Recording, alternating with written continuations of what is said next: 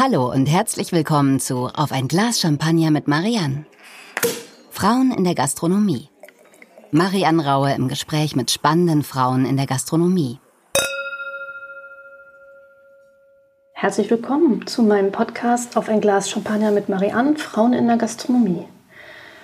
Für diejenigen, die mich noch nicht kennen, eine kurze Vorstellung. Ich bin geborene Berlinerin und ähm, betreibe hier seit zehn Jahren das Zwei-Sterne-Restaurant Tim Rau zusammen mit meinem Geschäftspartner Tim.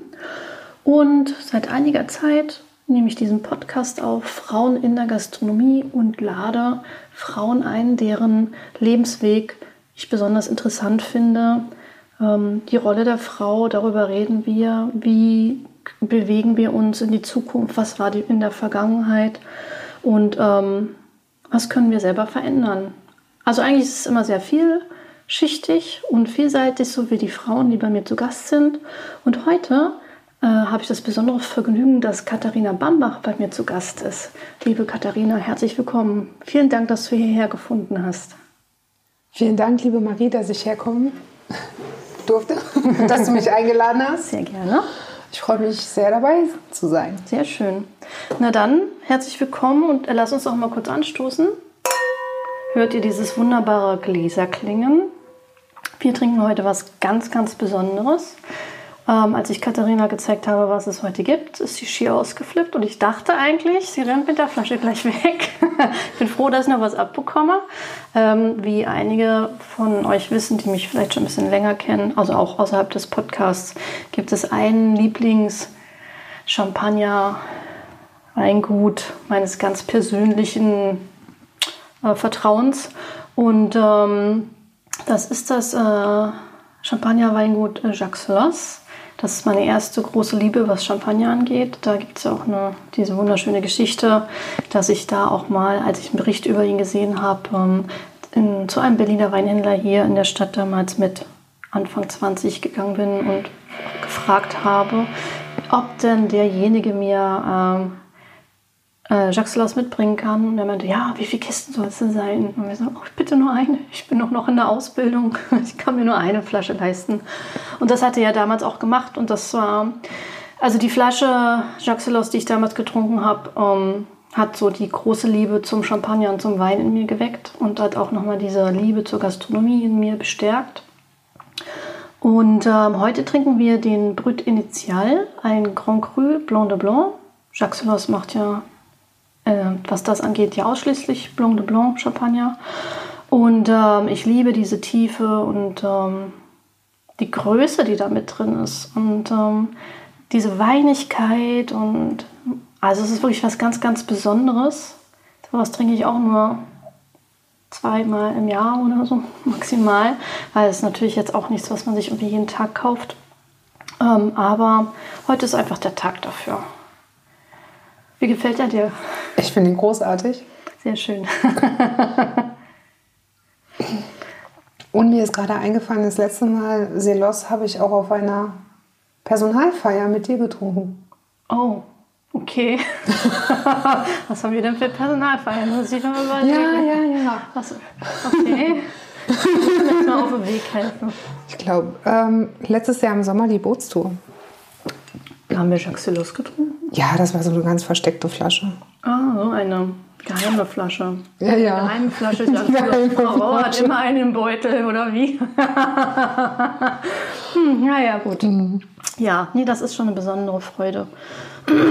Und ähm, das soll ja Champagner auch irgendwie vermitteln, Lebensfreude, dass man auch in schwierigen Momenten sich einen schönen Moment gönnt. Und das machen wir jetzt, glaube ich, gerade heute. Ja. Wie empfindest du das gerade? Also wir, gut, wir springen jetzt schon wieder so rein in äh, die aktuellen äh, Situationen. Vielleicht, äh, bevor wir da wieder ähm, weitergehen auf dem Weg, magst du ganz kurz dich vorstellen mh, für die Hörerinnen und Hörer, äh, die mh, dich jetzt noch nicht kennen? Ja, also ich bin Katharina oder Kati und ähm, bin jetzt seit 19 Jahren in der Gastronomie. Die wichtigsten Stationen waren das Tantris in München, Das war auch mein damals erstes Sternrestaurant, in dem ich gearbeitet habe. Aber die hatten ja nicht nur einen Stern da. Nee, zwei. Genau, zwei. Dann ähm, in Berlin auf jeden Fall mit das Fassil. Und dann äh, war ich ja auch lange in der Tim Raue Familie. Hab die dann letztes Jahr im Sommer verlassen, um nach Kopenhagen zu gehen für ein Jahr ins Alchemist. Und bin jetzt wieder zurück. Ja, und da hast du ja, du hast ja jetzt vergessen, dass du ja eigentlich auch eine ziemlich tolle Karriere gemacht hast, weil im Alchemist warst du, Assistant General Manager. was ja wirklich eine ganz tolle Leistung ist und das auch noch im Ja. Ausle Ausland. Also, Genau. Und ähm, ja, jetzt bin ich Ressortleiterin im Cordo. wow, sehr schön, herzlichen Glückwunsch. Danke. Ähm, wenn wir jetzt mal so auf das Alchemist zu sprechen kommen, was mich jetzt natürlich so interessiert, mh, für diejenigen und von uns, die jetzt vielleicht nicht so viel reisen oder die vor allen Dingen auch im Job vielleicht noch nicht so viel gesehen haben, sind ja vielleicht auch ein paar jüngere Hörer und Hörerinnen mit dabei. Wie ist denn das so mit, dem, mit der Auslandserfahrung als Service-Mitarbeiter oder Koch? Das, ich sag jetzt mal, das ist ja dann irgendwie das Gleiche vom, von der Erfahrung her. Kannst du es empfehlen? Ja, auf jeden Fall. Ähm, wobei ich jetzt sagen muss, ich war jetzt schon relativ alt mit 38, als ich das gemacht habe. Ich äh, würde empfehlen, dass dann vielleicht ein bisschen, wenn man ein bisschen jünger ist und noch nicht so gesettelt, weil ich ja in Berlin schon gesettelt bin, habe einen festen Freundeskreis, was dann aber auch mitunter der Grund war, warum ich wieder zurückgekommen bin.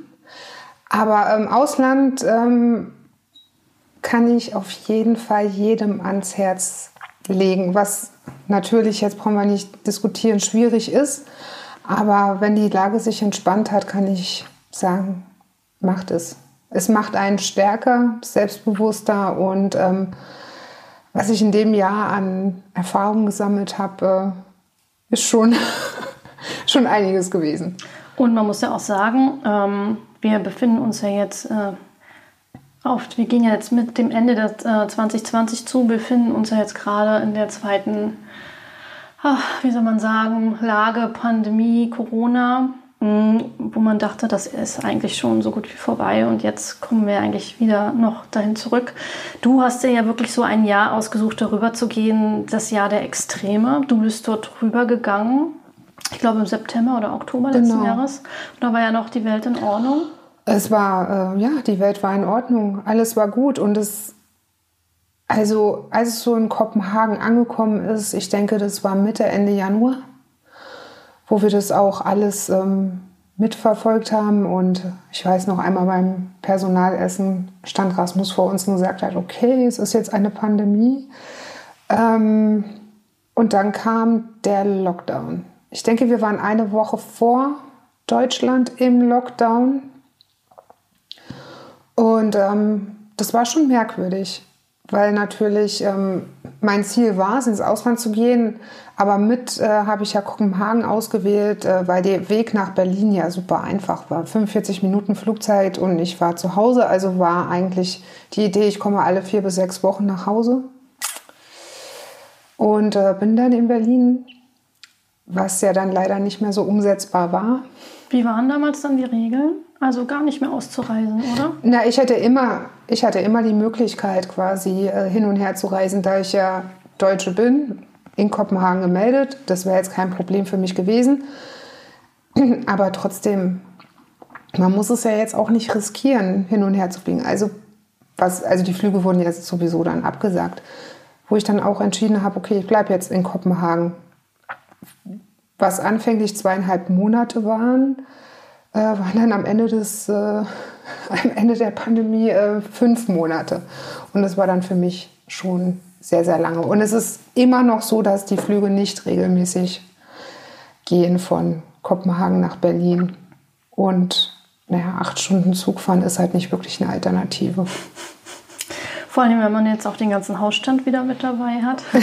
Das ging ja jetzt alles bei dir sehr ruckzuck. Also deine Planung zurückzukommen nach Berlin war ja, stand ja dann schon, aber eigentlich hattest du das ja für einen späteren Zeitpunkt geplant und dann hat man ja gemerkt, dass du innerhalb von 48 Stunden dann ausgereist bist. aufgrund deswegen, dass wir natürlich auch ähm, diese ähm, Probleme mit dem Risikogebieten haben und der ähm, Quarantäne. Quarantänezeit, was natürlich Einreisen schwieriger macht, weil man ja dann auch gar keinen neuen Job anfangen kann, wenn man erst mal zwei Wochen in Quarantäne ja. ist. Und ja, das sind so die kleinen äh, mm, Ausreißer, die man dann so hat, Herausforderungen, die kleinen ja. Herausforderungen, die man dann hat.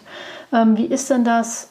Wie sind denn eure Arbeitgeber äh, so in Kopenhagen mit euch so umgegangen? Hat, war das, hattet ihr das Gefühl, die wissen, was sie tun? Oder hat der Staat ja. sich da mit involviert? Oder wie hat das dann? Bei uns war das ja ein bisschen anders. Wir haben ja keine staatlichen Hilfen in dem Sinne bekommen, dass der Staat jetzt gesagt hat, wir übernehmen irgendwie 80 Prozent der Gehälter oder 100 Prozent der Gehälter, sondern das war ja, unsere Regelung war etwas anders als bei euch, soweit ich das jetzt in Erinnerung habe.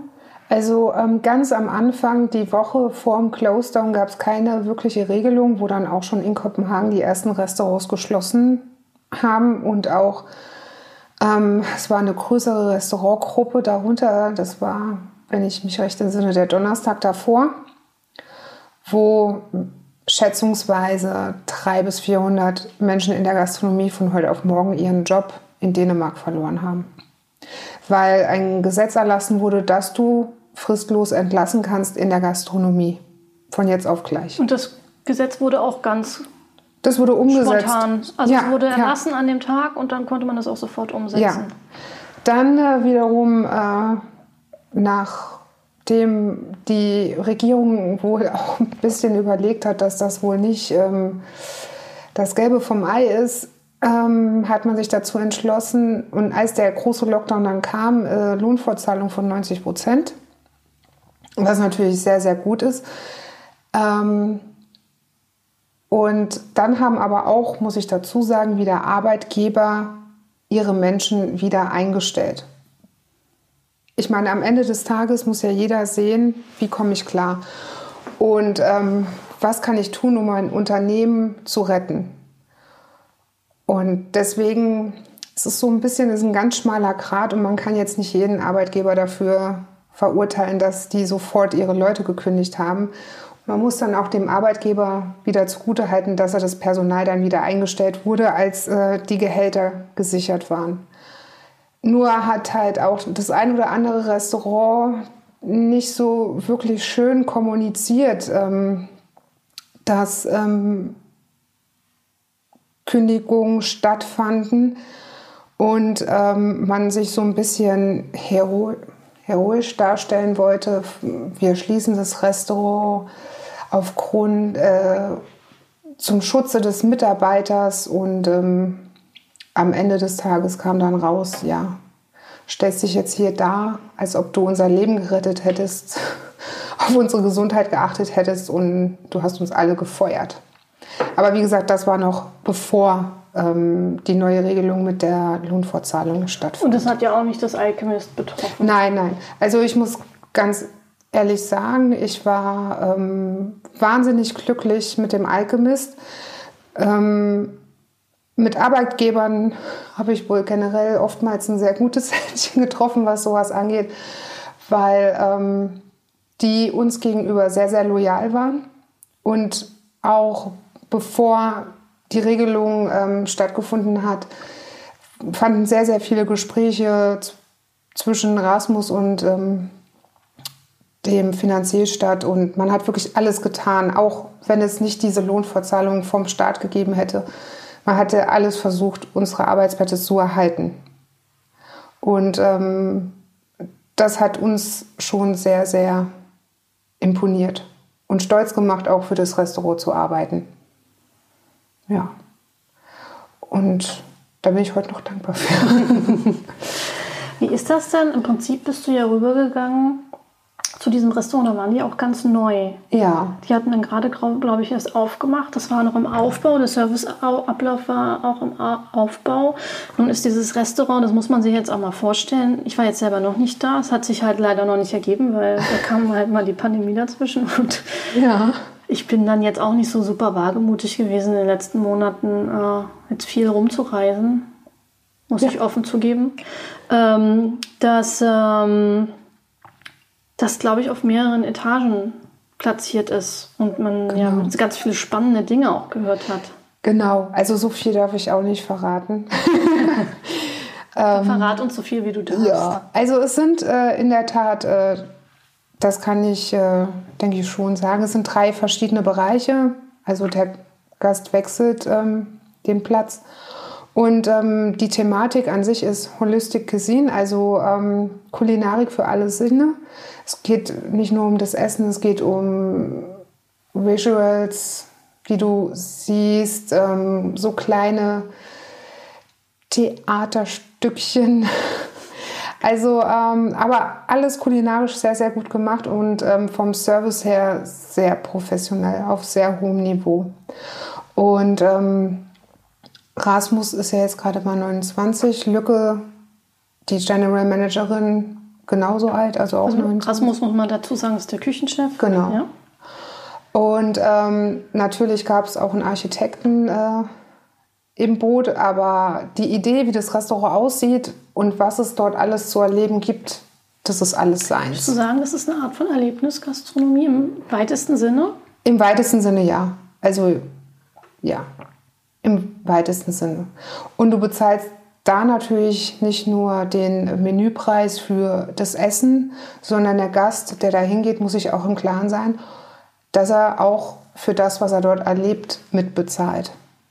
Aber das ist gerechtfertigt, dass man dann ein bisschen mehr bezahlt. Nur ist es ja in Kopenhagen ja auch nicht so. Also es, äh, weiß man ja, wenn man sich ein bisschen auskennt, dass Kopenhagen ist dann auch sehr teuer. Ja, Wenn man das jetzt auch mal gegen Berlin vergleicht, da sind wir ja noch richtige Schnäppchen, ne?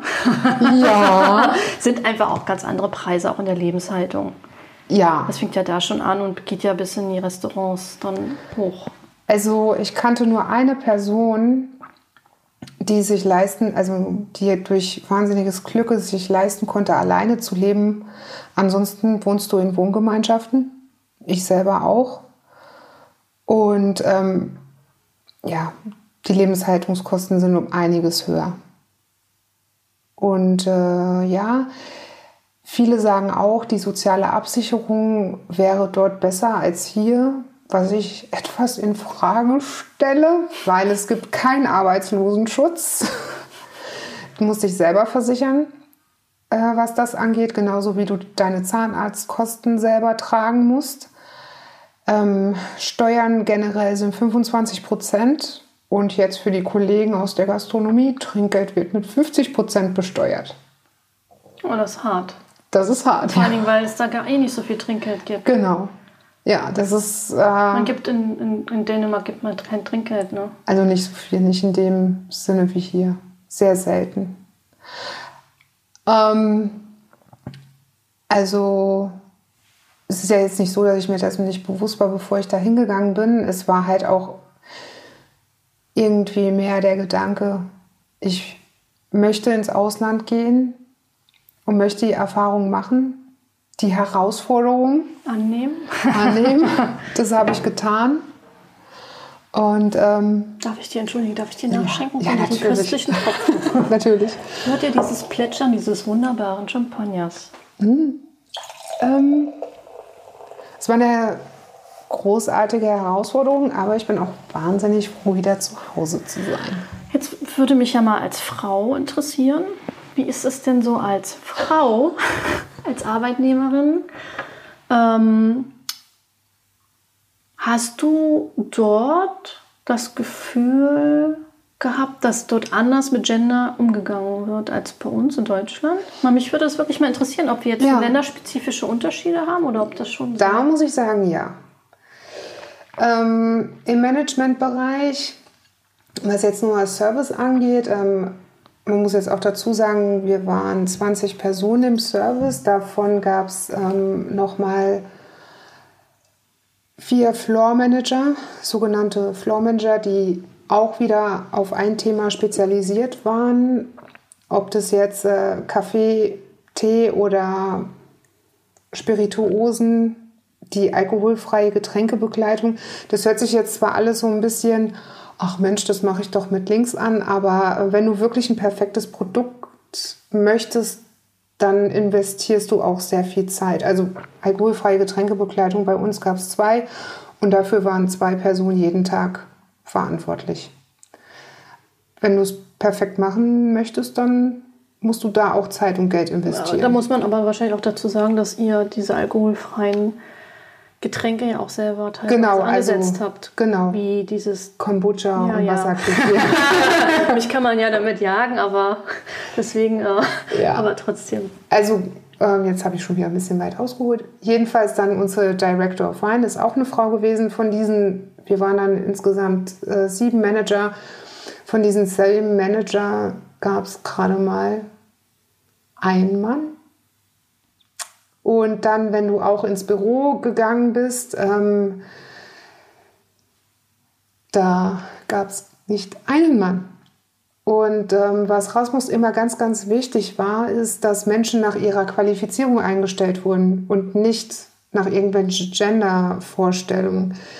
Und ähm, er hat mir auch mal im Gespräch gesagt, wenn er zwei Bewerbungen vor sich liegen hatte, männlich, weiblich, mit der gleichen Qualifikation, dann gibt er zu, hat er lieber die Frau eingestellt als den Mann. Aber Voraussetzung war, die Qualifikation war gleich. Und dann, weil natürlich in der Küche sieht es im Alchemist nicht anders aus als im Restaurant Tim Rau oder ja auch in vielen anderen Restaurants. Die Frauen sind einfach mal in der Minderheit. Man ist ja froh, wenn man überhaupt mal eine Bewerbung von der Frau hat. Aber das hat auch was damit zu tun, dass wir jetzt auch nicht so viele Köchinnen ausbilden. Also das ist ja ein Rattenschwanz an Ja.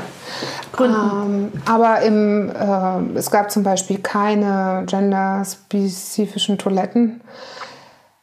Äh, Wir haben auch ähm, beim Einsetzen vom Essen gab es nicht oder Wein einschenken. Bei uns gab es kein Damen zuerst. Es war die Position. Wir hatten feste Positionen und so wurde eingesetzt. Mal saß die Frau da auf Position 1, mal der Mann. Also ähm, auch äh, Weinkarte geben. Also da muss ich sagen, da waren meine Kollegen in Dänemark oder sind meine Kollegen in Dänemark schon ein bisschen weiter. Auch im, also in keinem Restaurant in Dänemark gab es männliche oder weibliche Toiletten. Es gab nur Unisex-Toiletten. Okay.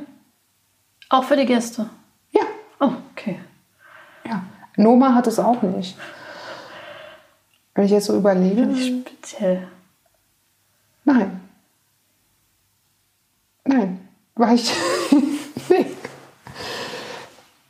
Also, wie gesagt, da war Dänemark schon einen Schritt voraus. Oder ist es? Ähm, jetzt bist du wieder zurück in Berlin. Ähm, bist du. Was hast du denn mitgenommen aus der Zeit, dass, in der du jetzt im Ausland warst? Was hat dir denn das Ganze gegeben? Gelassenheit. Ähm, was ich äh, sehr zu schätzen gelernt habe, ist das lockere Du. Ich merke das jetzt auch selber im Cordo, dass ich äh, viel öfter auch mal lässig Du sag, anstatt Sie, gerade bei Gästen, wo man so Gleichheit ist.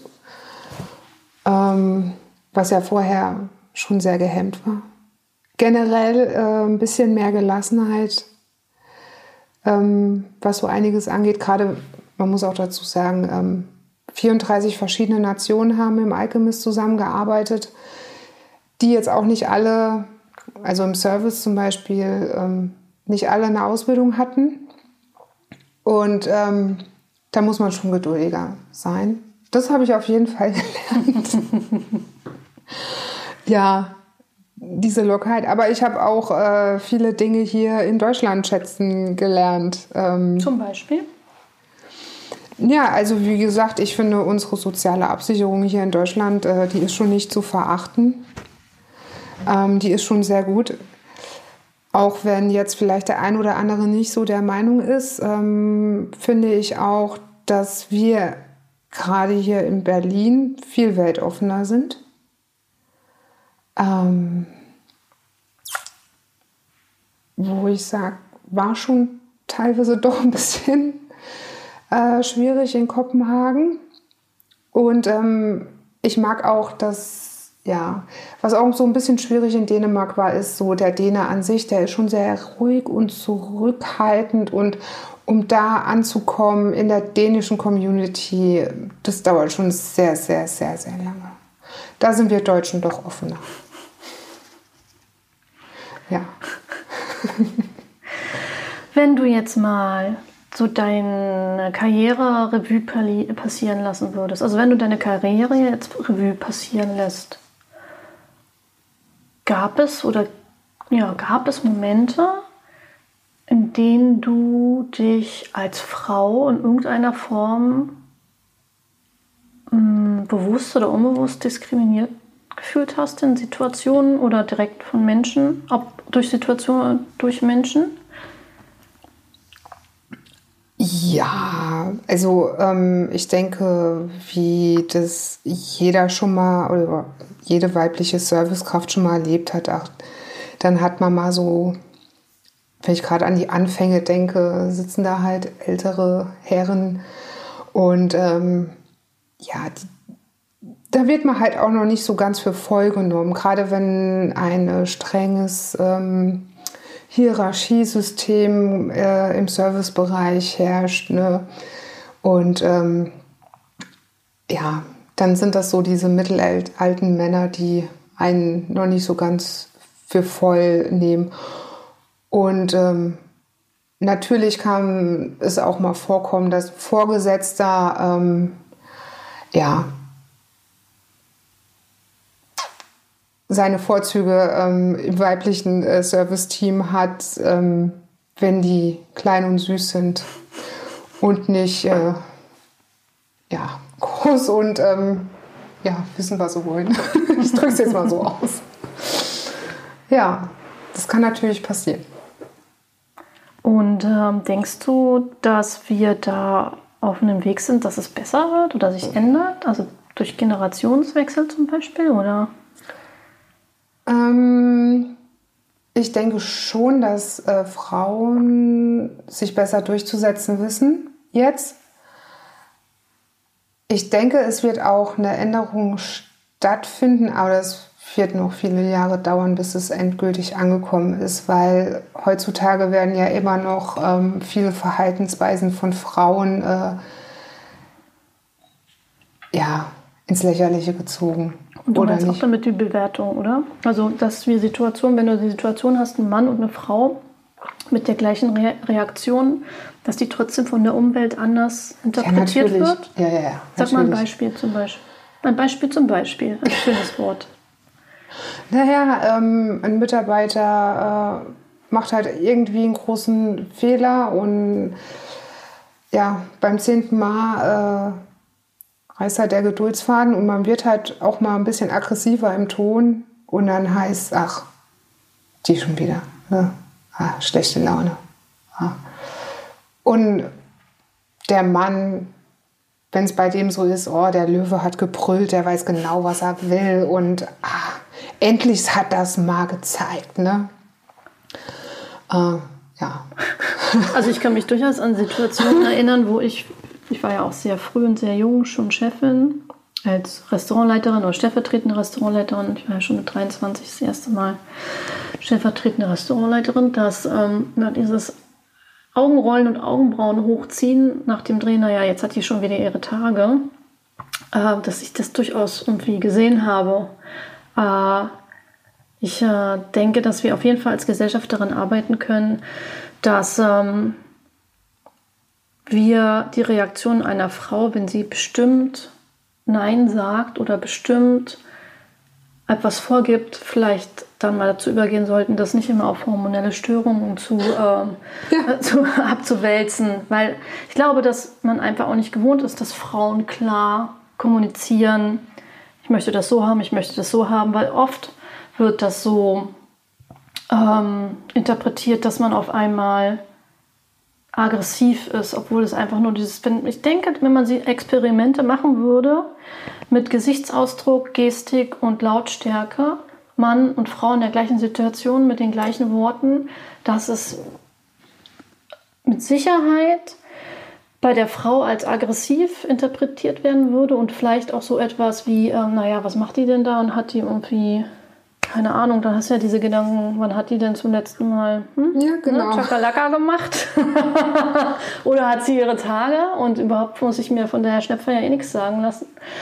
Ist ja halt eine Frau. Also da müssen wir, glaube ich, noch ganz dran, dran arbeiten. Ja, oder du weißt genau, wie du es haben möchtest und ach Mensch, was ist die denn jetzt schon wieder zickig?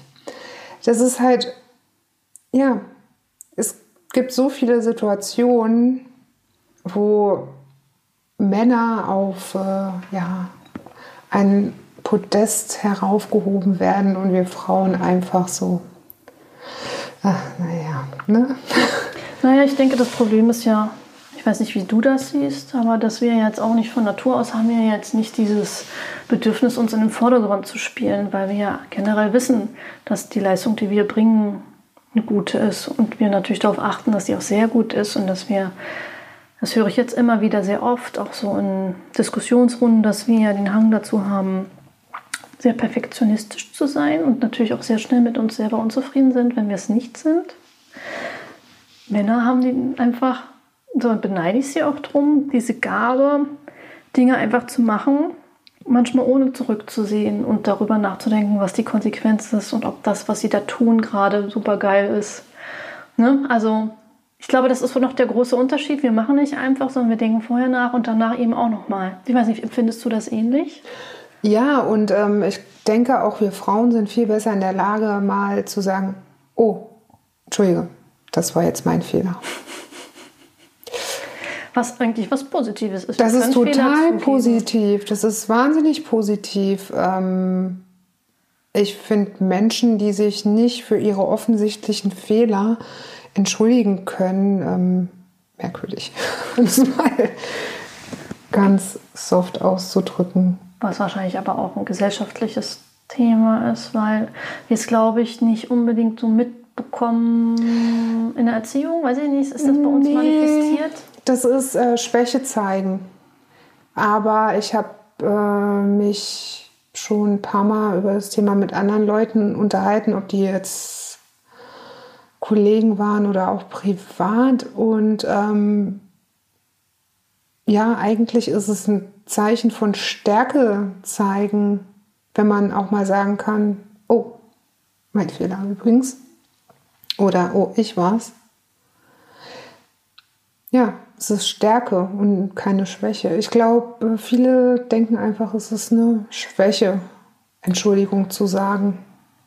Naja, einen Fehler zuzugeben heißt ja auch, sich ähm, verletzbar zu machen. Das ist jetzt, für, denke ich mal, wäre das für mich jetzt die größte Angst. Angreifbar zu machen. Zu, zuzugeben, Fehler zu machen, heißt eben, Fehler zu machen, Schwäche zu zeigen. Und das ist ja auch ähm, etwas, was ja was wirklich negativ behaftet ist. Ähm, ich selber habe das auch gelernt, ich zuzugeben, wenn ich einfach was nicht kann oder was falsch gemacht habe. Und ich versuche aber halt auf jeden Fall immer daraus zu lernen, aus meinen Fehlern. Ich finde, solche Dinge jetzt gerade auf die Arbeit bezogen, können das Team einfach stärken, wenn jeder seine Fehler zugeben würde. Wenn das Team so gut miteinander arbeiten kann. Ist doch hervorragend. Also gut für die Harmoniebildung in dem Falle und ähm, ja, es, ja, Missverständnisse kommen erst gar nicht auf oder blöde Gedanken, ach, wer kann es denn jetzt gewesen sein und bla bla bla und wenn es jetzt größere Sachen waren. Nee, also ich finde es wirklich, ich finde es super, wenn einer sagen kann, oh, ich war's. Ja, den Mut äh, zu haben, äh, Fehler zuzugeben, daran können wir, glaube ich, alle arbeiten. Ob nur im Team oder im Privaten. Ähm, ich ähm, habe letztens einen ganz tollen Artikel äh, gelesen, in dem ich auch erwähnt wurde.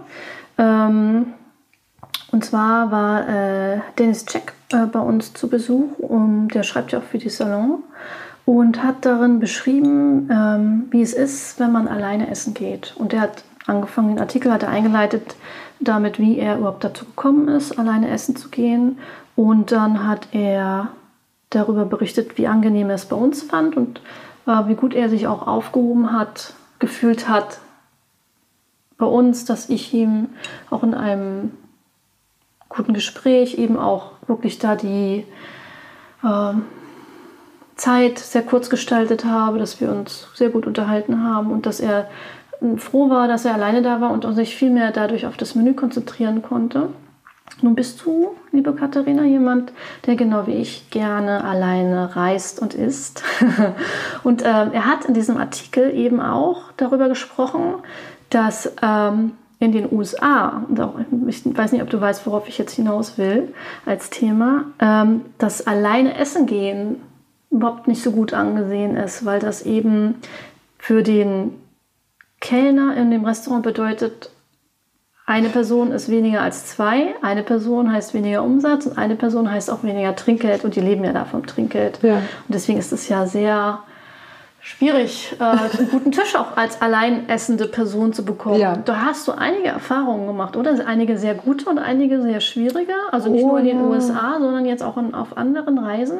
Also ähm, jetzt wieder ein bisschen weiter ausgeholt. Ähm, mein erstes Drei-Sterne-Erlebnis hier in Deutschland war so schlecht, dass ich jahrelang nicht mehr in Stern, also in Drei-Sterne-Restaurants gegangen bin, weil ich, äh, ich war sehr jung, sehr schüchtern und habe gedacht, oh Gott, wenn das in jedem Drei-Sterne-Restaurant jetzt so steif und ähm, äh, auch so mit so wenig Liebe und solch einer Arroganz äh, mit hergeht, dann gehe ich einfach nicht mehr drei Sterne essen.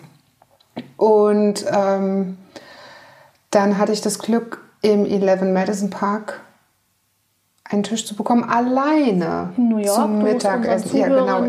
und Zuhörern bitte ein bisschen auf den Weg helfen, weil einige kennen sich genau. ja nicht so aus. Ähm, das müsste jetzt ungefähr sieben oder acht Jahre her sein. Und das war unfassbar gut. Also nicht nur. Da warst du alleine. Genau, ich war alleine, weil meine Begleitung spontan arbeiten musste. Er lebt in New York und ähm, dementsprechend arbeitet er auch dort und musste halt mittags arbeiten. Dann durfte ich, ich durfte, weil es ja nicht so üblich ist, alleine auch zum Mittagessen kommen und ähm, wurde hervorragend bedient. Dann, ähm, gut, ich war dann auch wieder in Deutschland in Drei-Sterne-Restaurants.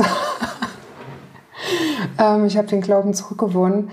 Ähm, bin aber auch, ähm, was jetzt wahrscheinlich noch mehr Menschen kennen, in Stockholm im Franzenessen gewesen und muss sagen, auch eine wahnsinnig gute Erfahrung, alleine gewesen zu sein. Dann gibt es noch mein absolutes Lieblingsrestaurant, The Clove Club in London. Hm, oh, gut, da ja. stimme ich dir bei, da war ich noch nicht alleine essen, sondern mit dir ja. als Begleitung. Aber das war wirklich ganz, ganz toll. Sehr genau. beeindruckt. Ich werde diesen Hummer niemals vergessen. Diesen roh aufgeschnittenen mit dem Eigelb drunter. Hammer. Ja, und dann, es war, weil es so gut war, war ich noch zweimal alleine und das war dann wirklich wie nach Hause kommen, also bei Freunden ähm, zum Essen zu sein.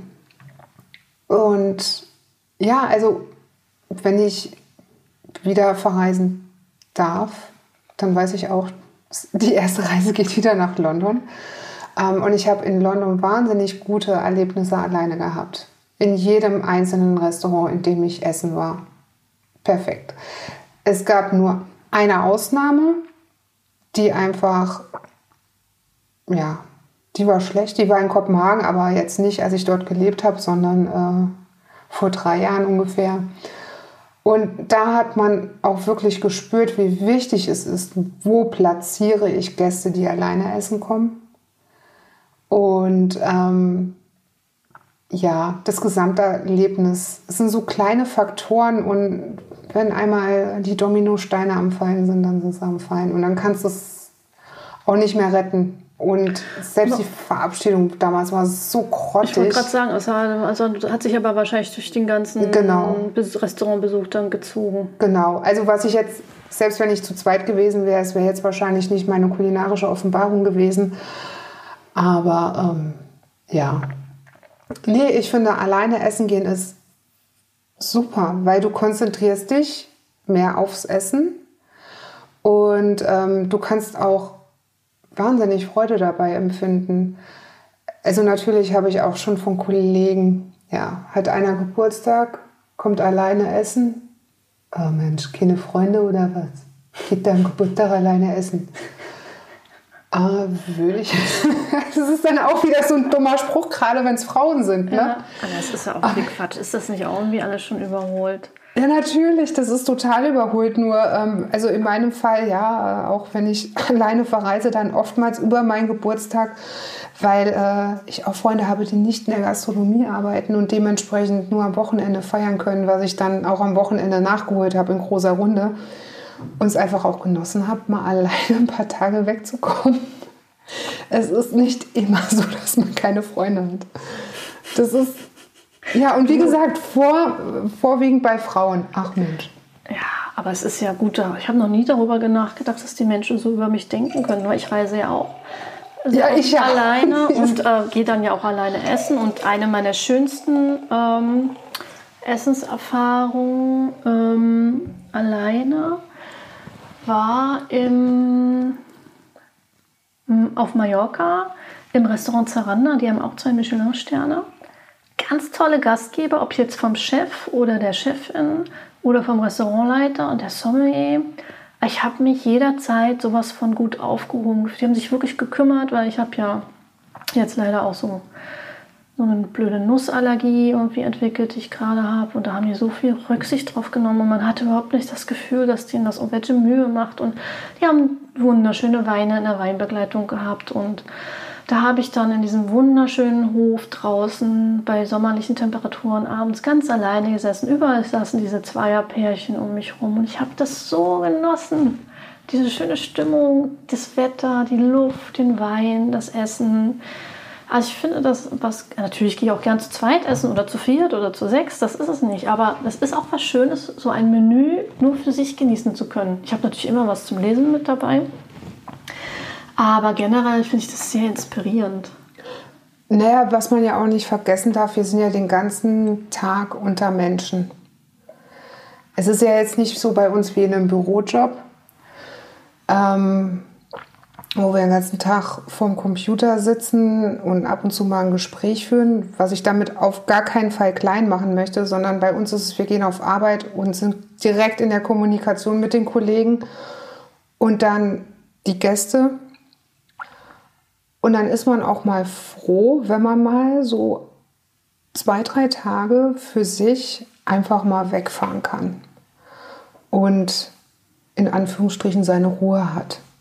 Also ich, ich kann dir da nur zustimmen, weil ich bin auch jemand, ähm, der merkt, dass mit äh, zunehmendem Alter ich auch äh, so eine Reizüberflutung habe. Weil es ist ja, das, was wir machen, ist ja, wir in dem Moment, wo wir als Gastgeber da sind für die Gäste und die das Restaurant betreten, sind wir ja für die da. Wir geben ja einen Teil von uns in dem Moment auf. Wir nehmen uns ja zurück und wollen ja, dass der Gast, Gast strahlen kann, dass der seine Wünsche äußern kann, dass wir die möglich machen können, dass wir ihm einen wunderschönen Abend oder Mittag äh, äh, bereiten können. Und da müssen wir natürlich einen Teil von uns zurücknehmen. Das ist das Erste. Und da müssen wir natürlich auch ganz viele Dinge um uns herum zusammenführen. Also, dass das Essen genau zum richtigen Moment kommt, dass der Wein zum richtigen Zeitpunkt da ist, dass ich genau als Gastgeber, also so wie jeder meiner Mitarbeiter ja Gastgeber ist, ich spreche jetzt, wenn ich von Gastgeber spreche, von all meinen Mitarbeitern, dass wir am richtigen Moment da sind, um den Teller wieder auszuheben, genau am richtigen Moment danach fragen, ob es geschmeckt hat, ob es recht war, dass wir nicht zu viel am Tisch sind, nicht zu wenig am Tisch sind, ähm, dass wir ein Gefühl für die Atmosphäre haben, die dieser Tisch an sich hat und die Tische drumherum, ob das auch miteinander harmoniert, ob es irgendwo Disharmonie gibt. Und den ganzen Fluss, den wir ja haben, durch die Menüs, wenn nur so acht oder zehn Gänge ist. Ja, das fließt ja. Das ist ja ein riesiger, Apparat, der da im Hintergrund läuft mit Abrufen und Gläsern und Besteck und das ist ein klein, ein Zahnrad geht ja in, das andere und wenn ein Zahnrad mal nicht richtig funktioniert und die Maschine nicht richtig geölt ist, ja, dann merkst du ja genau, wie dann alles so ein bisschen ins Stocken kommt. Und das heißt, dass wir uns als Person zurücknehmen und all das auf uns einfließen lassen und bewegen und äh, mit diesem Fluss mitgehen. Und ähm, das ist schon eine Herausforderung. das muss man sagen, wir machen das ja äh, fünf Tage die Woche, manchmal auch mittags, nicht nur abends. Und das sind ja viele Stunden. Das ist ja nicht so, dass wir irgendwie nur zwei Stunden am Gast sind und dann irgendwie wieder eine Pause, sondern wir haben ja so ein Durchgang, dauert ja viereinhalb oder fünf Stunden.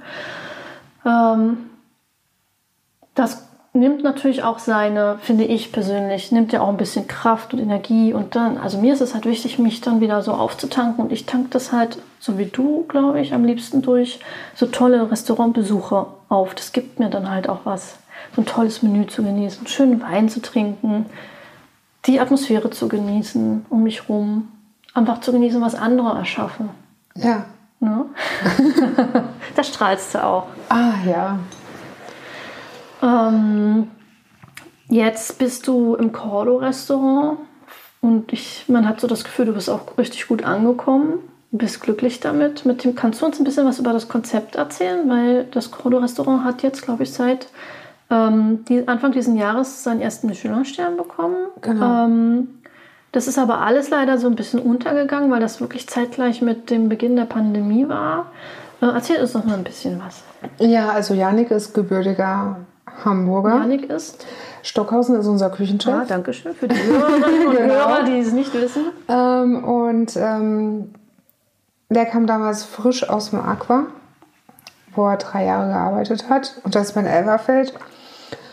Und ähm, jetzt äh, unser Menü heißt auch Hafenrundfahrt, um äh, den Bezug zu Hamburg wieder ein bisschen aufzubauen, weil er seine Heimat doch auch sehr liebt. Und es ist französische Küche mit asiatischen Einschlägen, weil er auch die asiatische Aromatik sehr liebt. Ach, Ja, deswegen bin ich bin jetzt ein bisschen Aber- überrascht. Ich muss jetzt mal ganz kurz innehalten, weil ich mich bis heute gewundert habe, warum ich in diesem Dessert diese Tom Kha-Gai daherkam. ja, Als aber Eis, er treibt es noch nicht so weit wie Ja, also es war sehr überraschend. Chef. Also, ja, war ja vor, was war das jetzt, zwei Monate her. ja so zweieinhalb Monate. Vor zweieinhalb Monaten da waren wir gab es essen. die Tom Kha-Gai im Dessert. Genau. Und da war ich doch etwas verblüfft. Aber jetzt Genau. verstehe ich das. Danke. Und ähm, er macht einen wahnsinnig guten Job. Und es macht mir wahnsinnig viel Spaß, mit ihm zusammenzuarbeiten. Genauso wie Nick, den auch neuen Sommelier. Also er, Nick ist jetzt schon seit vier Wochen dabei. Und das ist ein sehr, sehr schönes Team. Ja, es macht Spaß. Wie würdest du die Aromatik beschreiben, die wir auf dem Teller finden können? Na, er liebt dieses Spiel auch von ähm, Säure, Bitterkeit. Ähm, ich würde es jetzt nicht so wie äh, bei Herrn Rau beschreiben mit süße Säure, Schärfe, sondern es ist eher bei ihm die Aromatik, dass sie auch schon mit Umami-Einflüssen, aber dann auch ein bisschen mehr in die Säure-Richtung reingeht. Das äh, ist das, wie er es jetzt auch beschreiben würde. ähm, ja. Aber er ist auch sehr jung, wird jetzt 30. Naja, Und macht- so jung ist das ja, auch wieder nicht mehr. Das ist ja auch schon dann äh, ein gestandener Mann. Ja, natürlich. Natürlich. Ja, ich bin halt zwei, drei Jahre älter. Vielleicht. Oder jünger, wer weiß. Nicht immer nur so alt, wie wir uns fühlen. genau, genau. Mensch, da bin ich 25 heute. Mit Selbstverlust bin ich 25. Ja. Nee. äh, das ist zum Beispiel auch, äh, Alter ist nur eine Nummer, das habe ich jetzt auch wirklich in Kopenhagen gelernt, weil das Team im Schnitt schon äh, zehn Jahre jünger war als ich. Und ähm, ja, aber es gab dann auch so, natürlich, alle kennen Berlin und die jüngeren Kollegen, 90 Prozent, alle kennen das Berghain und oh, du warst schon mal im Berghain? Es war dann schon mal so witzig, wo du sagst, ja. wo man dann doch schon denkt, ah, okay, denken jetzt, oh ja, ich bin wirklich so alt. Nee, aber das, äh, das hat Spaß gemacht. Also, dass man auch in dem Bezug nicht rostet. Und neue Sachen kennenlernt. Und habt ihr so ein äh, Ziel, wo ihr hin wollt mit dem Restaurant von der Idee her? Na, die, äh, die kleine Herausforderung, die jetzt halt da ist, ist, dass äh, dadurch, dass ähm, im Servicebereich jetzt gerade wieder ähm, viel Neues passiert ist, ähm, dass wir uns zu einem gesetzten Team wieder formen müssen. Ähm, aber natürlich äh, Nick eine schöne neue Weinkarte zusammenstellen möchte, weil, wie ja auch jeder weiß, jeder Sommelier bringt seine eigene Note mit rein. Ähm, aber auch wollen wir so die Herkunft von ähm, Janik aus Hamburg, dass ich ein Jahr in Kopenhagen war und äh, Wie wollen auch wir den Einfluss da äh, zeigen? Also wir ähm, würden gerne ähm, zum Beispiel Kaffee, auch einen Filterkaffee, der handgebrüht wird, ähm, anbieten, wo wir jetzt gerade ähm, nach guten Kaffeebohnen auf der Suche sind und ähm, Kontakt mit einem Freund von Yannick aufgenommen haben. Dann ähm, spirituosentechnisch haben wir jetzt was aus Kopenhagen bestellt, ähm, von der Kopenhagen Distillery und ähm, Empirical Spirits, wo ich jeden Tag dran vorbeigefahren bin. auf dem Weg zur Arbeit bei beiden Unternehmen.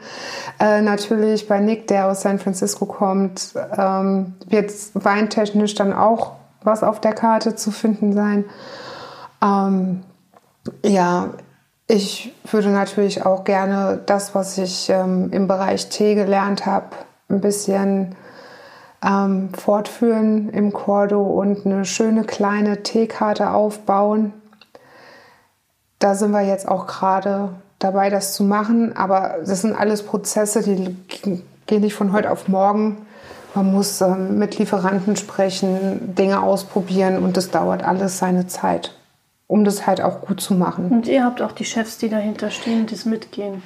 Wahnsinnig äh, aufgeschlossene Arbeitgeber habe ich, was das angeht. Und dann auch ja wieder eine Frau mit im Boot als Chefin. Ähm, und ja, die lassen uns machen und es ist super, super gut. Natürlich ist auch hier wieder die Frau für die Finanzen zuständig. und äh, das ist auch richtig so. also wir dürfen jetzt auch nicht alles machen, aber ähm, ja, solange wir, solange es im Rahmen bleibt, äh, haben wir doch schon eine sehr, sehr freie Hand. Und ähm, das ist schön. Also ich habe ja schon dadurch, dass ich im Tantris war, äh, sehr schnell gelernt, ähm, welche Vorteile es hat, für ähm, Privatunternehmen zu arbeiten. Und äh, ja, die überwiegen definitiv. Und was sind das für Vorteile? Man ist nicht nur eine bloße Nummer, man ist wirklich ähm, Kati oder Katharina. Also ich war schon sechs oder sieben Jahre aus dem Tantris weg und habe Felix Eichbauer zufällig auf der Straße in Berlin wieder getroffen und er hat gesagt, hey, Katharina, wie geht's dir denn? Das hat mich mal kurz beeindruckt, weil ähm, wer das Tantris kennt, weiß auch, dass da im Service äh, einige Menschen arbeiten. Absolut, ja. Und nach sechs Jahren äh, das Gesicht dann auch. Also das hat mich schon sehr gefreut, ähm, wobei ich jetzt auch eine Lanze fürs Fassil brechen muss die im Hotel sind. Aber es ist auch wieder ein privat geführtes Hotel, was man merkt. Ich habe auch schon für Ritz-Carlton gearbeitet, jetzt nicht das in Berlin. Und ähm, habe mich, was das angeht, äh, die Persönlichkeit auch entfalten zu können, nicht so gut aufgehoben, muss ich gestehen. Da stehen natürlich auch so eine Sachen wie äh, Firmenkredo dahinter, die das dann halt teilweise auch sehr schwierig machen. Die Ja. Erfahrung habe ich auch gemacht. Also, Ja, obwohl ich sagen muss, ähm, eine Sache, ähm, die äh, liebe ich bis heute, und zwar die Philosophie, äh, Wow-Momente zu kreieren. Natürlich hat man jetzt in einem Ritz-Carlton äh, ein gewisses Budget, um das umsetzen zu können, aber manchmal schafft man das ja auch, ohne Geld zu investieren. Und manchmal ist es einfach nur, wenn, ähm, wie ich es in Kopenhagen hatte, Bekannte essen kamen und sagten, ja, können wir denn jetzt noch essen gehen? Ach Mensch, dann habe ich einen anderen Kollegen gefragt und habe gesagt, hier, die suchen genau das und das. Und dann, ja, komm, ich reserviere den Tisch da und da. Und es beeindruckt einfach, wenn man sagt, komm, ich reserviere dir jetzt einfach einen Tisch. Oder ich versuche jetzt einfach irgendwie das, was du dir wünschst, herzuzaubern. Natürlich ohne ein großes Budget auszugeben. Einen Schritt weiter zu gehen. Ja. Das ist auch manchmal ganz schön. Ich glaube, das ist auch das Wichtige in unserem Beruf, jetzt als Gastgeberinnen. Ja. Oder? Also, ja. was uns dann auch ausmacht, dass uns das wirklich interessiert, was die Wünsche der Gäste sind und wir sie natürlich nicht nur diesen Wunsch erfüllen wollen, sondern eben sehr gerne halt diese Wow-Momente kreieren und einfach dieses einen Schritt weiter. Das ist natürlich, aber das kann man natürlich pff, im seltensten Falle wirklich immer machen. Man kann es versuchen, man muss natürlich auch erstmal auf die Idee kommen, was das sein könnte und da ist auch so eine gewisse Kreativität von uns gefordert. Ja, das sind aber meistens einfach nur die kleinen Dinge im Leben und ähm, die machen die Gäste schon glücklich. Und ähm, ja, gerade ist natürlich auch so ein bisschen diese Herzlichkeit vermitteln. Dadurch, dass ich ja in Kopenhagen nicht mit Maske arbeiten musste, so wirklich, sondern nur eine Woche lang. Das ist jetzt halt äh, die neue Herausforderung. Aber das heißt, diese früher äh, also war das bis eine Woche bevor du abgereist bist, war das so die ganze Zeit, als nach der Pandemie geöffnet wurde, musstet ihr keine Maske Nein. tragen in Nein. Kopenhagen? Nein. Im Restaurant? Ja. Die Gäste nicht? Und ihr auch Nein. nicht? Nein. Das ist verrückt. ist total verrückt und deswegen, äh, natürlich gab es Corona und ähm, für mich hat es in Kopenhagen, mich hat es da nur beeinflusst. Irgendwann kam halt mal Maskenpflicht in den öffentlichen, aber das war schon, nachdem ich äh, zwei Wochen im Sommer hier war, also war das für mich normal. Also weil du es in Berlin Ja, kennengelernt genau, hast und also- somit die Erfahrung mitgenommen hast. Ähm, aber ansonsten muss ich sagen, Corona war im Alltag in Kopenhagen nicht wirklich existent. Es hat mich in keinster Weise beeinschränkt. Wobei ich jetzt sage, hier in Berlin ist Corona absolut greifbar. Alleine, als ich äh, letzte Woche ins Lafayette rein bin und ja, vielleicht zehn Leute darin gesehen habe, war ich schon sehr erschrocken. Oder man geht ins KDW am Montag, wo normalerweise wahnsinnig viel los ist. Und da war nichts. Jetzt ist es schon greifbar. Und ähm, was ich auch nicht so wirklich nachvollziehen kann, gerade, also das habe ich jetzt auch in Kopenhagen noch mitbekommen, weil da ist es ja, bevor ich gegangen bin, auch richtig schlimm geworden. Ähm, warum man nicht gerade den Sommer genutzt hat und unter Kontrolle auch den Menschen die Möglichkeit gegeben hat, mal zu tanzen und zu feiern im Freien. Unter Kontrolle, wo man natürlich auch abwägen muss, was ist finanziell machbar, aber ähm, ich würde sagen, die kontrollierte, ähm, saubere Feierei äh, wäre bestimmt äh, günstiger gekommen, als äh, andauernd die Hasenheide äh, zu räumen. Äh, das finde ich ein bisschen schade, dass man da nicht irgendwie vorher äh, sich was überlegt hat, weil meiner Meinung nach liegt das größte Problem gerade in dem Bereich, in dem Altersbereich, dass diese Menschen in illegalen Räumlichkeiten feiern und tanzen, dann auch sich zu Hause treffen und nicht, äh, wie es gesagt wird, nur mit zwei Haushalten, sondern mit so vielen Menschen, wie in eine Wohnung reinpassen, nur um mal zu feiern.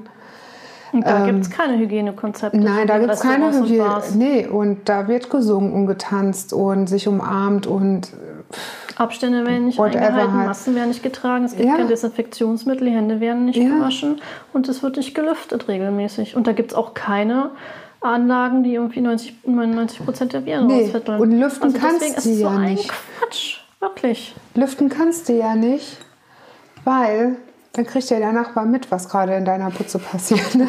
Also es ist wirklich, ja, Eine Situation, die an Schwachsinnigkeit momentan wirklich kaum zu überbieten ist, dass man halt durch diese Beschränkungen fördert, dass die Leute sich privat treffen und Unsinn machen. Ja. Das ist einfach ja. so. Gerade die jungen Menschen. Ja, das ist auf wirklich, jeden Fall. Ich denke, das ist auch einer der, also ein wirklich angebrachter Kritikpunkt. Ähm, lass uns mal von dem Thema Corona und Pandemie nochmal weggehen, weil ähm, die wird ja irgendwann vorbei sein. Eines Tages, eines Jahres wird das so sein. Ähm, aber ich würde gerne noch mal darüber reden. Der Podcast heißt ja Frauen in der Gastronomie. Deine Rolle als Frau siehst du, also siehst du dich als Vorbild beziehungsweise denkst du und da kannst du auch gerne ganz kurz mal drüber nachdenken, ähm, dass ähm, es einfacher gewesen für dich die, äh, gewesen wäre, diese Karriere, die du jetzt hingelegt hast, als Mann und damit gibt es jetzt verschiedene Bezugspunkte, die ich mit reinnehmen möchte. Erziehung, ähm, Geschlecht und äh, der Umgang deiner Umwelt damit. Also ähm, Erziehung definitiv nein, weil ich, äh, was meine Erziehung angeht, äh, wahnsinniges Glück in dem Bezug hatte. Ich bin auf dem Land in Rheinland-Pfalz an der Nahe groß geworden. Und, ähm, Ach, dann liegt dir das bei, bei mir im Blut. Ja. ähm, und ich sagen muss, ähm, so Dinge wie Rassismus oder Homophobie gab es nicht wirklich in meiner Kindheit und Jugend, was ich sehr zu schätzen weiß. Ähm, was ich jetzt halt nur festgestellt habe, ähm, ich bin ja doch schon relativ groß und ja, figurentechnisch. Ja, halt schon, ähm, wie jetzt, ich sehe gerade einen ehemaligen Kollegen vor mir stehen, der würde sagen, ja, halt auch eine Erscheinung, äh, wie er das dann sagen würde. Ähm, ich denke, das kann manchmal schon schwierig gewesen sein. Ähm, ja, und wenn so richtig, wirklich harte, ähm, noch, wie soll ich sagen, ja, Hierarchien im Restaurant geherrscht haben. Mhm. Ne? Aber ich denke, ähm, am Ende des Tages sind wir jetzt wirklich auf einem guten Weg und dass, dass sich zukünftige ähm, Generationen weniger Gedanken darum machen müssen. Und ähm, ich denke, die, die Gesellschaft an sich sollte einfach viel, viel, immer noch viel, viel offener werden. Es geht jetzt hier nicht nur um, äh, wie wirke ich als Frau oder äh, Gender-Herausforderungen. Es geht auch äh, darum, wie verschiedene Lebensformen auch einfach mal äh, akzeptiert werden sollten in der Gesellschaft. Und ich denke, gerade als Frau, wenn du alleinstehend bist, gibt es immer noch viel zu viele Vorurteile. Ich weiß, das ist jetzt hier gerade Jammern auf hohem Niveau. Aber das ist wahrscheinlich eine der negativen Erfahrungen, die ich jetzt in Kopenhagen gemacht habe, dass äh, die Akzeptanz einer Frau gegenüber in meinem Alter, alleinstehend, ohne Kinder, ähm, schwierig war in Dänemark. Warum? Also wie war die Reaktion oder wie waren die Fragen? Äh, das konnte man nicht verstehen. Und erst recht, und das weiß ich auch, können nicht viele verstehen, dass man alleine mit sich selber wahnsinnig gut klarkommen kann. Und ähm, weil in der Gesellschaft immer noch das Bild ist, äh, mit der stimmt doch irgendwas nicht, die hat doch einen Knall. Also die Person muss irgendwie einen Fehler haben, dass sie noch alleinstehend ist. Oh, übrigens auch eine Frage, die ich ganz oft gestellt bekomme, wenn ich äh, mal anfange, jemanden Neues zu daten. warum bist du noch Single? Was stimmt denn nicht mit dir? Dann denke ich, was soll denn nicht mit mir stimmen? Ich nehme halt noch nicht jeden, der vorbeiläuft. Also was soll denn die Frage? ja, ähm, ja, wirklich jetzt. aber auf der anderen Seite weiß ich auch, ähm, dass es viele Menschen und jetzt auch Männer gibt, äh, die sagen, boah, ich beneide dich. Weil ich kann jetzt nicht sagen, ich gehe jetzt einfach mal für ein Jahr nach Kopenhagen, weil die haben Frau und zwei Kinder zu Hause. Ja. Die, es gibt viele Menschen, die sagen, ich beneide dich für die Freiheit, die du hast in deinem Leben, aber der Großteil und äh, ja, vielleicht sind es auch äh, Menschen, die mh, mm, so in ihrem eigenen Universum leben, die, die verstehen das nicht. Die sagen, nee, irgendwas, ja, also die muss ja total durchgeknallt sein. Aber das wird auch immer so sein.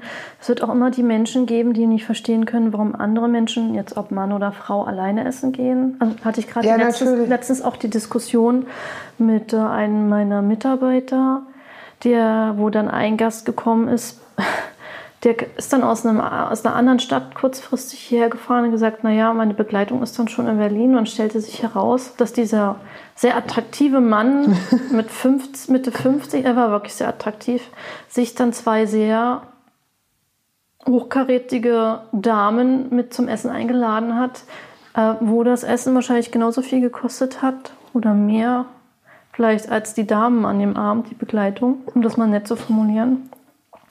Und wir uns die Frage gestellt, oder er mir dann mein Mitarbeiter die Frage gestellt hat, du, aber wieso? Wieso kommt denn der da nicht einfach allein und genießt den Abend so? Weil er nicht allein sein kann. Weil wir manchmal vielleicht vor uns selber weglaufen. Nee, weil die äh, Gesellschaft uns ja suggeriert. Dass wir es nicht, dass wir alleine, alleine sind und was nicht mit uns stimmt. Ja, das ist ja das. Das ist ja genauso wie kommt, kommt jemand an seinem Geburtstag alleine essen. Ja, irgendwas, irgendwas ist doch da nicht.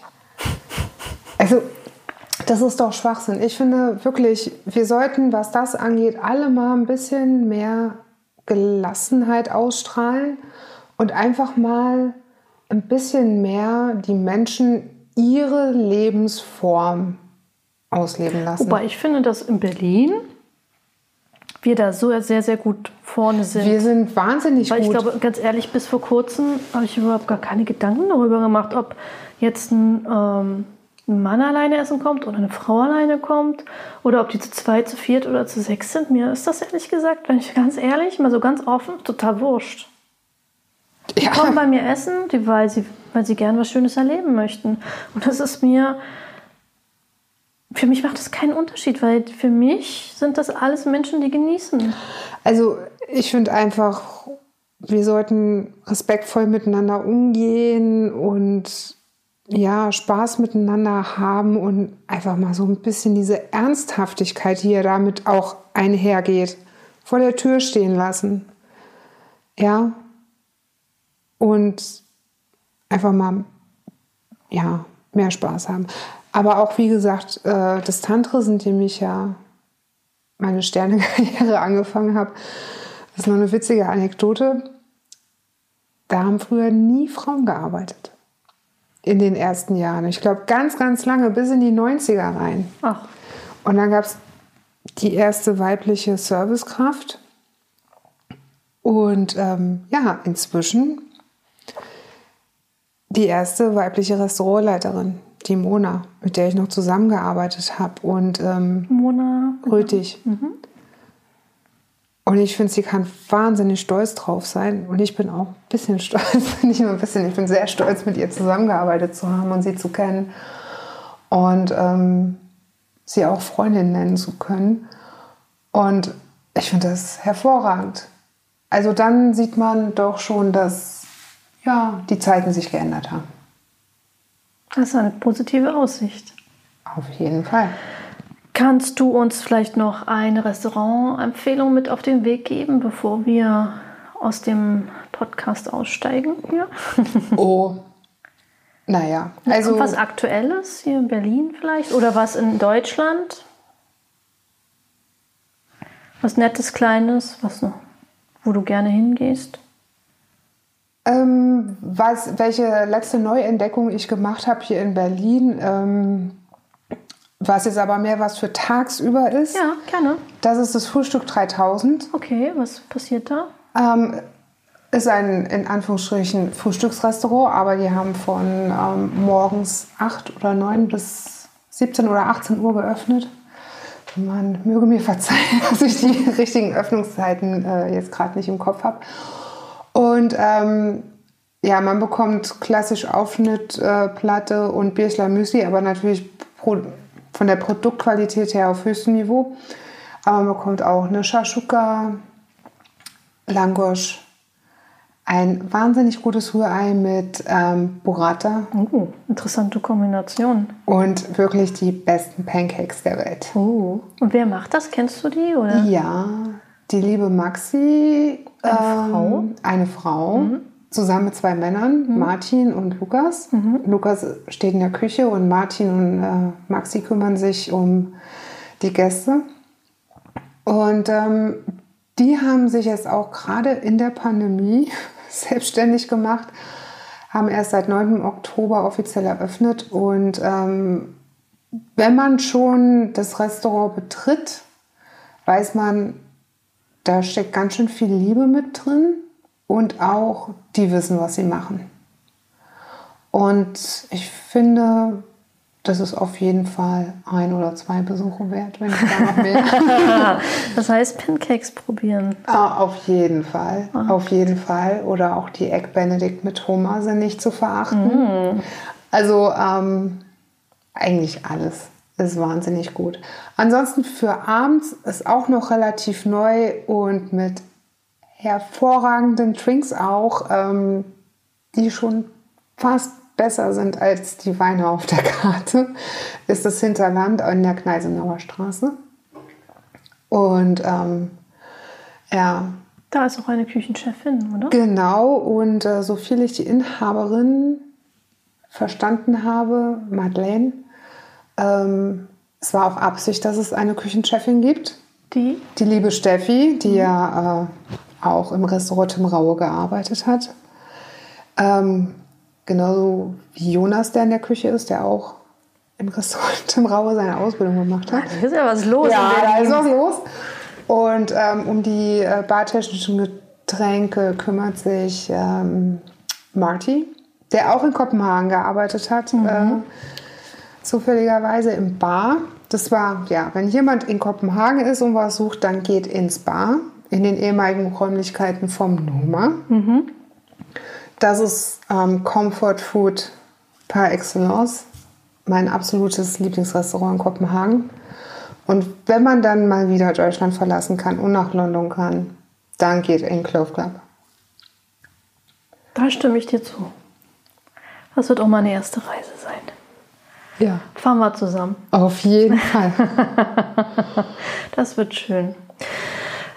Liebe Kati, das war ein ganz, ganz, ganz tolles Gespräch. Ich danke dir recht herzlich für deine Offenheit, für deine tollen Empfehlungen, ähm, über den Einblick in deine Karriere und dein Leben. Und ähm, ich wünsche dir eine entspannte zweite Pandemiezeit, das war sozusagen, äh, dass wir alle gut durch die Zeit kommen und ähm, viele tolle Gäste im Cordo. Und ähm, vielen Dank für deinen Besuch und dann bis zum nächsten Mal. Ja, danke, dass ich hier sein durfte. Dann stoßen wir nochmal an mit Auf unserem jeden letzten Glas, Fall. oder? bis zum nächsten Mal. Tschüss. Tschüss. Das war Auf ein Glas Champagner mit Marianne Raue. Frauen in der Gastronomie. Wir freuen uns über Feedback, Anregungen und Gästevorschläge. Immer gerne an podcast.frauenindergastronomie.com. Danke fürs Zuhören und bis zur nächsten Folge. Wenn ihr mit Marianne in Kontakt bleiben wollt, folgt ihr auf Instagram unter @marianraue.